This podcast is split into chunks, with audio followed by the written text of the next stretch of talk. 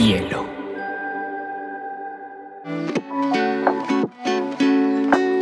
Hola, bienvenidos a Te Cuento News, un espacio donde analizaremos las noticias más importantes del mundo digital y la Web3 en menos de 20 minutos.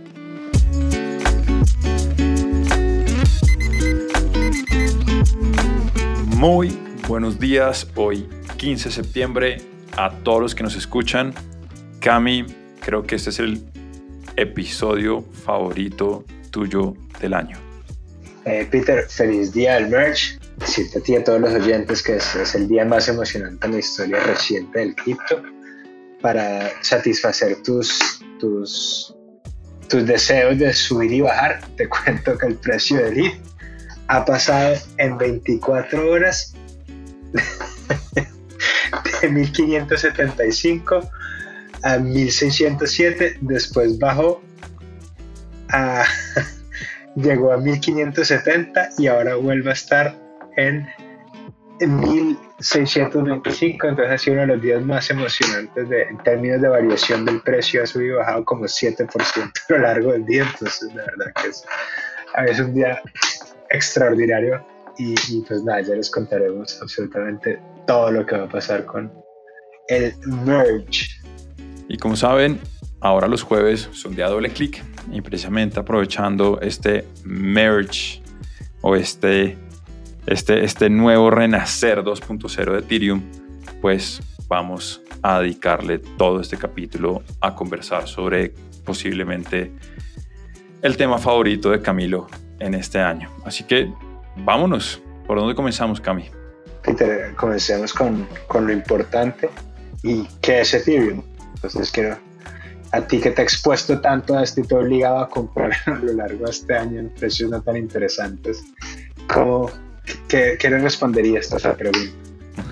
Ethereum es una inversión donde me costó un Ethereum 3 mil dólares y hoy vale, como ya lo oyeron, entre 1.400 y 1.600. Entonces es posiblemente la peor inversión que he hecho en el año.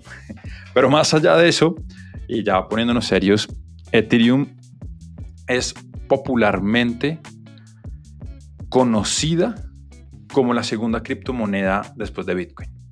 Pero realmente Ethereum es mucho más que una criptomoneda. Y de hecho estoy haciendo la investigación Cami precisamente para este doble clic y según ethereum.org, que es una, digamos que, de, de, de las páginas más importantes alrededor de todo este tema, ellos definen a Ethereum como una plataforma tecnológica basada en blockchain que permite construir aplicaciones, crear organizaciones, fabricar activos, transaccionar estos mismos activos y todo este ecosistema sin necesidad de una autoridad central que regule, controle o gestione todo lo que sucede en el ecosistema. Esta plataforma fue fundada en 2013 por Vitalik Buterin, un programador ruso que precisamente deseaba crear una infraestructura de criptomonedas que fuera mucho más flexible que la misma del Bitcoin, por lo que concibió este sistema permitiendo muchas más aplicaciones de uso de la plataforma, eh, trascendiendo lo netamente monetario como lo es hoy el Bitcoin. ¿Se me quedó algo por fuera? Pues palabras más, palabras menos, Peter, es eso. Vitalik era un entusiasta de Bitcoin, que todo el día le escribía a, los CryptoPunks, que así se llamaban pues, los, los que fundaron Bitcoin, que, que le construyeron una capa encima de Bitcoin para poder construir cosas. Eh, Bitcoin le dijo que no, este tipo dijo, pues bueno, listo, hago mi propio blockchain y básicamente creó Ethereum, que es una criptomoneda sobre la cual se pueden construir aplicaciones que se llaman dApps y sí, en, en esencia eso es, es, es, una criptomoneda con la capacidad de tener contratos inteligentes, que es de donde nace todo lo demás. Chévere. Peter. Sí, explícanos. ¿Qué es lo que está pasando? Bueno, Peter, lo más, más, más, más, más mediático de lo que va a pasar en contadas 3 horas y 53 minutos es que Ethereum va a cambiar de proof of work a proof of stake. ¿Qué quiere decir esto? Ethereum, continuando este paralelo que estábamos haciendo con Bitcoin, nace con, con, la tecnología que había en ese momento como una moneda que se minaba. Entonces, eh, le recomendamos el capítulo de Bitcoin de eh, quienes nos escuchen para entender bien cómo es esto, pero básicamente cómo se crean las criptomonedas. Una de las maneras que hay para validar criptomonedas es que un montón de computadores en el mundo están resolviendo unos problemas algorítmicos y quien los resuelva todo eh, tiene derecho a minar un bloque que entra al, a la cadena de bloques, validado por toda la demás red. Eso se llama el minado por medio de trabajo. Eso es súper seguro, es súper interesante, pero consume mucha energía. Entonces, la gente de Ethereum, una vez comenzó a andar el blockchain, se dieron cuenta que había otras opciones. Y ahí es donde dice, pucha, está en el proof of stake está buena. Y te cuento, Peter, desde el 2010 se dieron cuenta que, están, que está este camino y llevan 12 años trabajando en, en este otro proceso que se llama proof of stake cómo funciona el proof of stake o la prueba de, de stakeo es que un montón de validadores internos del sistema verifican la veracidad del bloque. Entonces, por ponerlo en palabras simples, es como si tú, si todos tenemos una contabilidad transparente y de repente Pedro decide cambiarla, todo el mismo sistema dice, no, un momento, si todos tenemos información diferente, pues el bloque en el que Pedro cambió la información no es versus cómo funcionaba antes, es como que Pedro cambiaba la información y el montón de computadores que había en el mundo mirando decidían si esa información era o no era verdad. Ahora es la misma red interna del sistema y la manera como se hace eso es que uno tiene que bloquear, stakear el, el, el, Ethereum de uno en un contrato inteligente y, eso, y ese Ethereum que está stakeado se encarga de validar. Sé que es un poquito complejo, pero básicamente es que pasan de ser computadores que minan a personas que lo que básicamente ponen su Ethereum en un CDT y ese Ethereum que está guardado se dedica a validar transacciones. Bueno, supongamos que entendimos qué implicaciones tiene esto, ya como más tangibles. Esto se va a hacer, va a ser la red más rápida, me va a permitir a mí tener menos costos de transacción sobre eh, estos criptoactivos, voy a poder hacer organizaciones más seguras. ¿Cuál es la implicación de este merge para con la usabilidad de la tecnología? Chévere, Peter. Pues el primero y el más importante de los cambios es que consume 99.9% menos de energía. Entonces, esto es una de las principales críticas que hay hacia los criptoactivos, hacia las criptomonedas, es que consumen mucha energía.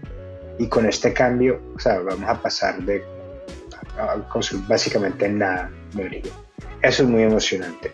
Segundo, empieza a sentar las bases de lo que va a ser la escalabilidad de Ethereum. Entonces, hoy, por la manera como está construida, Ethereum tiene, puede procesar 13 transacciones por segundo. Después del merge va a poder procesar 100.000. Uno de los grandes problemas de Ethereum es que tiene el derecho a usarlas muy caro, eso se llama el gas fee al sol de hoy, después de hoy, no va a cambiar esto, pero sienta las bases de lo que va a ser luego el mecanismo por el cual va a bajar ese gas radicalmente. Entonces lo de hoy es simplemente uno de los pasos hacia la versión final de Ethereum. Vitalik ha dicho varias veces que después del merge Ethereum va a estar un 55% más cerca de, de, su versión final. Ok, bueno, muy interesante. Eh, ¿Qué sigue después? Digamos al 55% se hace el gran merge. Ethereum, pero como todos los, todo lo que es cripto, todo lo que es Web3 es infinitamente chistoso, lleno de memes y de gente inmadura que le pone los nombres a las cosas. Después del merge viene el merge, después el splurge, después el spurge. Así que esos son los siguientes pasos, pues que es lo que es probablemente lo más importante en el mundo moderno y todo tiene nombre chistoso. Lo que sigue después del merge se llama el Dank Sharding y el Proto Sharding, que son por dos personas que se llaman Dank y Proto.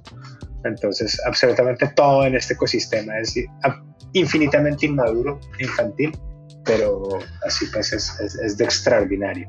Te cuento un poquito más, Peter, digamos, el, para desde diciembre del 2020 está en vivo lo que se llama el Beacon Chain, que es una especie de red paralela a la red de Ethereum, donde está funcionando ya en este modo nuevo.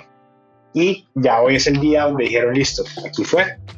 Y lo que va a pasar a partir de hoy es que van a haber dos redes de. Eso se llama el hard fork. Le van a poner como un trinche en la mitad y van a salir dos. y todo el mundo está de acuerdo en decir la nueva, la del proof of stake, es la que vale y la otra no, pero van a correr simultáneamente. Si por alguna razón, que no es el caso, todo el mundo dijera no, la, la que vale es la proof of work, entonces todo tocaría como que volver para atrás. Esto no va a pasar, pero, pero es como funcionan estas cosas. Un día que le quieran hacer un cambio, le ponen un trinche y salen dos caminos.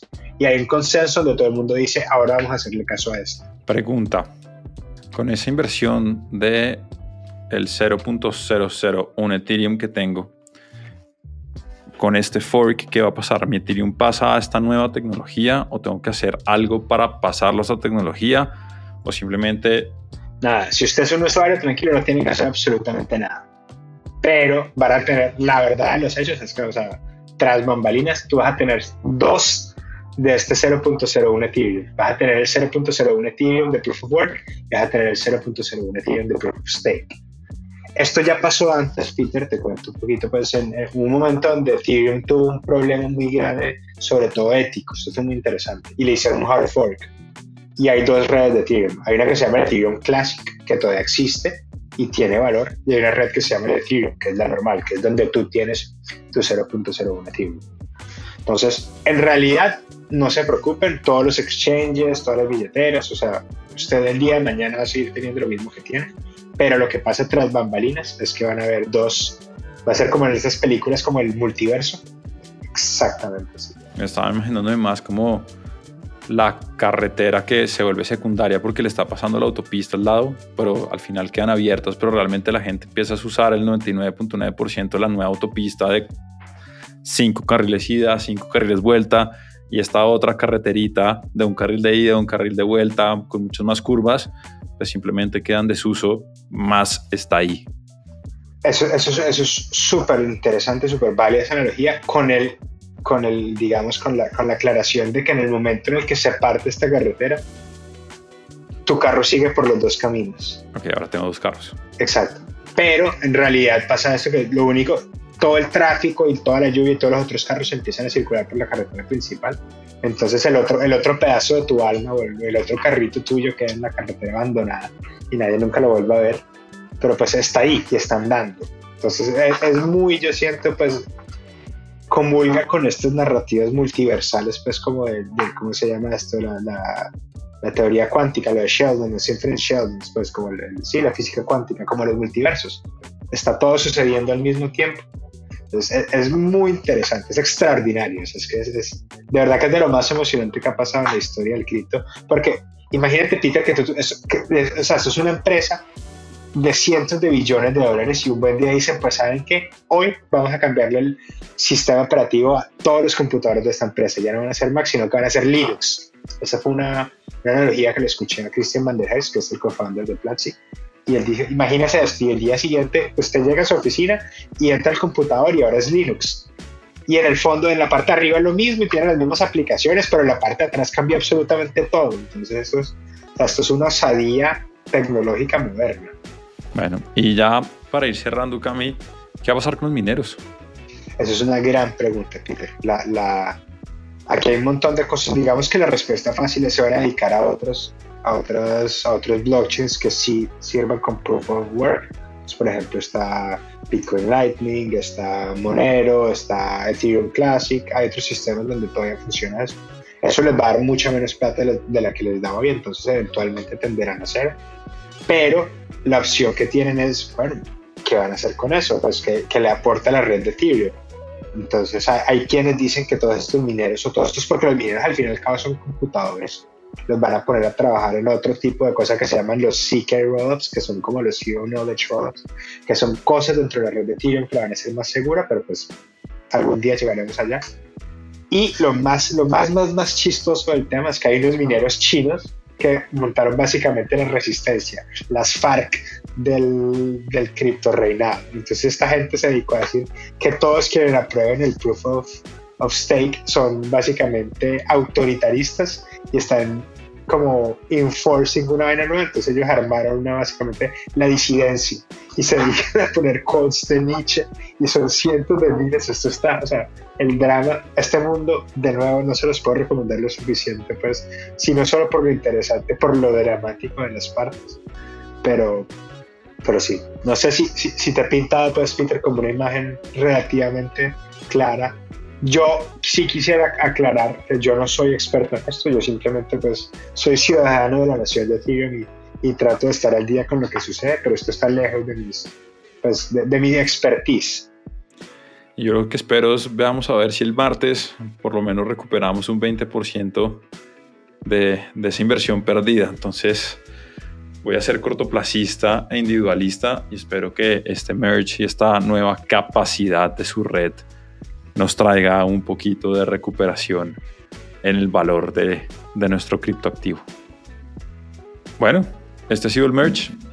Ya nos contarás cómo avanza. Feliz día del merch. Quería contar después a todo el mundo que esto es como en estos días donde todo el mundo está en la fiesta del merch. Entonces toda la gente de este ecosistema está como que ¿dónde vas a ver tú el merch? Y todo el mundo, no, yo tengo una fiesta donde un sitio. Donde, o sea, de verdad que no, o sea, no puedo enfatizar lo importante que es este día pues, para, para la comunidad. Bueno, entonces cerremos diciendo feliz día del merch. Wake up. See the sky, see the clouds amongst the sun. See the day for everything it could be. Stop treading on that snooze button. Bielo.